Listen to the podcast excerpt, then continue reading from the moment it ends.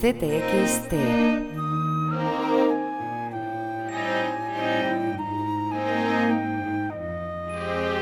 Voces. Yo nací en la cuenca minera de Langreo y vi más de un entierro de mineros que preguntaba y decían, murió en la mina, murió en la mina, había accidentes bastantes. Mi padre trabajó en la mina a los 16 años, después salió, pero él siguió metido eh, en la lucha política. Cuando antes de la guerra, a mi padre lo venía muy, con, mucha frecuencia la policía, lo llevaban preso, estaban no sé qué tiempo, después soltaban y la cosa así. Y yo me acuerdo, por ejemplo, de una vez y que los mineros sin huelga se encerraron en la mina y no querían salir. Entonces vino la destacada comunista Dolores Ibarruri. Con los heroicos defensores del régimen republicano. Y la acompañaron, eh, mi padre y no sé quién más, lo acompañaron a la mina. Eh, vino a nuestra casa y venía con los zapatos todos mojados, todos destruidos de andar por la mina y le dio mi, mi madre unas alpargatas para que se las pusiera.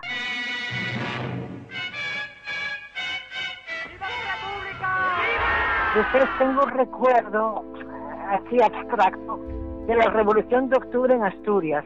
Y me acuerdo que estaba con mi madre y había otros niños y otras mujeres y oíamos detonaciones.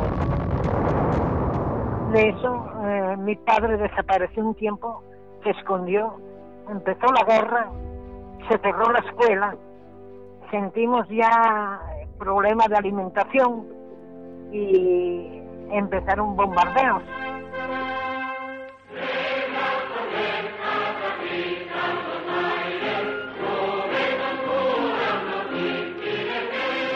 Que en Oviedo estaba la guarnición fascista que se había alzado a la llamada de Franco, como saltaron otras. Un Estado totalitario armonizará en España. Porque Asturias en aquel momento tenía más de un frente.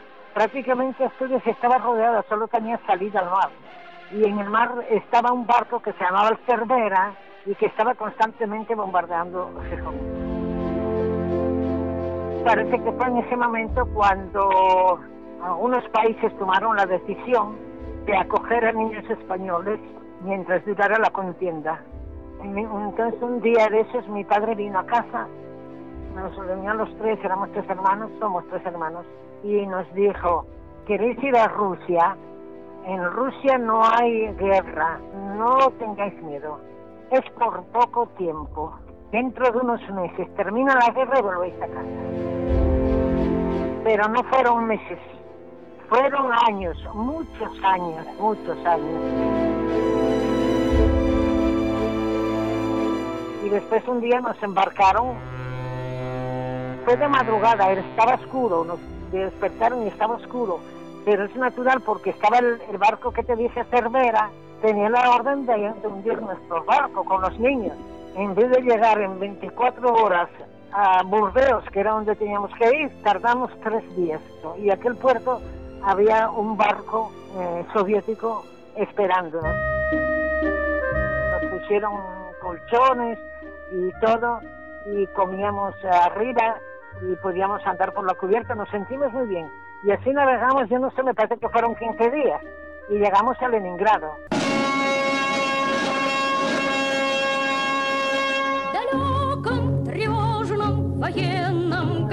Leningrado lo que sentimos fue algo, algo contradictorio, porque el puerto estaba lleno de gente, lleno de gente saludándonos, recibiéndonos.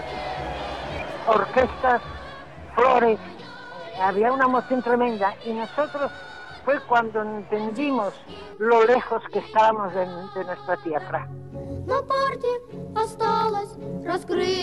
Nos repartieron por las casas de niños infantiles, o sea, por las colonias. A nosotros tres nos tocó ir a una colonia que estaba en las afueras de Moscú. Eh, era un lugar muy bonito, médico, teníamos comida, teníamos el coro, el círculo de baile, había orquesta para los muchachos.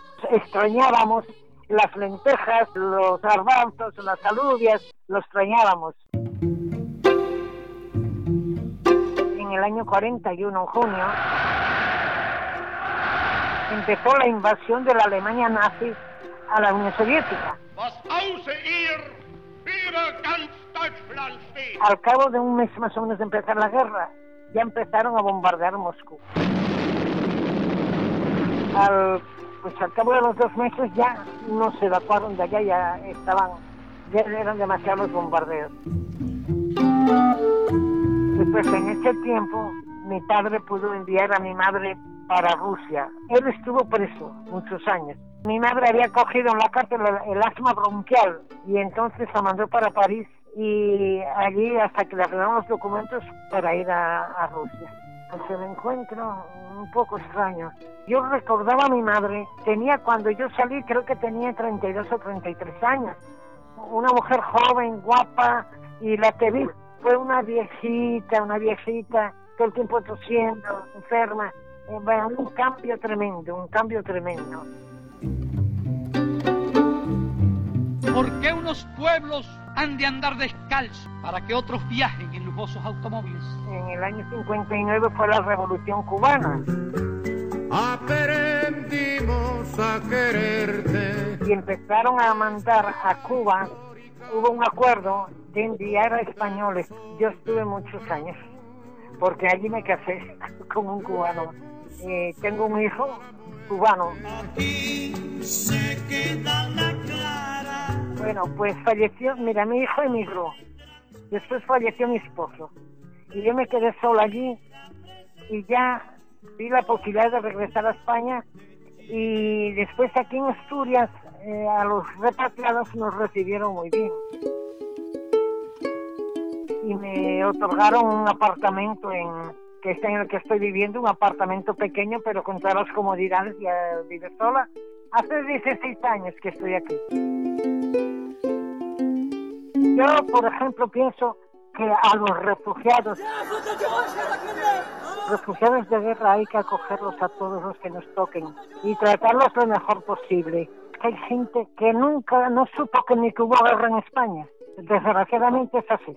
Y lo que hizo la periodista aquella, no, una sinvergüenza, que no tiene mi corazón. Porque ellos, esos que vienen, no tienen culpa de la guerra. No son ellos los culpables. Y a mí me parte el corazón verlos. Y lo de aquel niño que se murió, en fin, todo, todo esto. No puede ser.